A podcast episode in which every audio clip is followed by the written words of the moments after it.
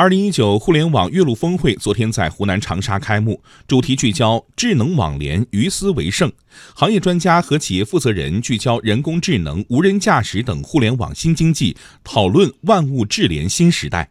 智能网联汽车是万物互联的一个重要场景。百度创始人、董事长兼 CEO 李彦宏提出，汽车智能网联的发展要经历基础设施网联化、自动泊车、自动驾驶三个境界。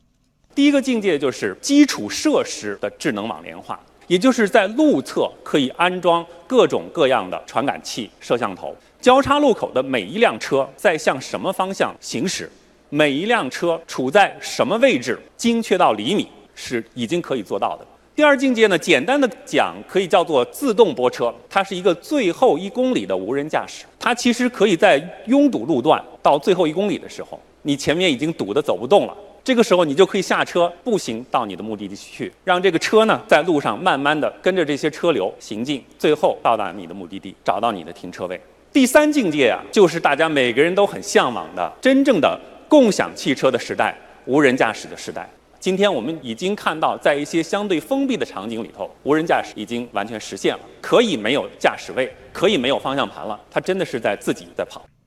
李彦宏还指出，智能网联不仅讲的是汽车工业，它覆盖了人、社会、经济生活的方方面面，代表全社会的大趋势，在很多领域都有非常大的发展潜力。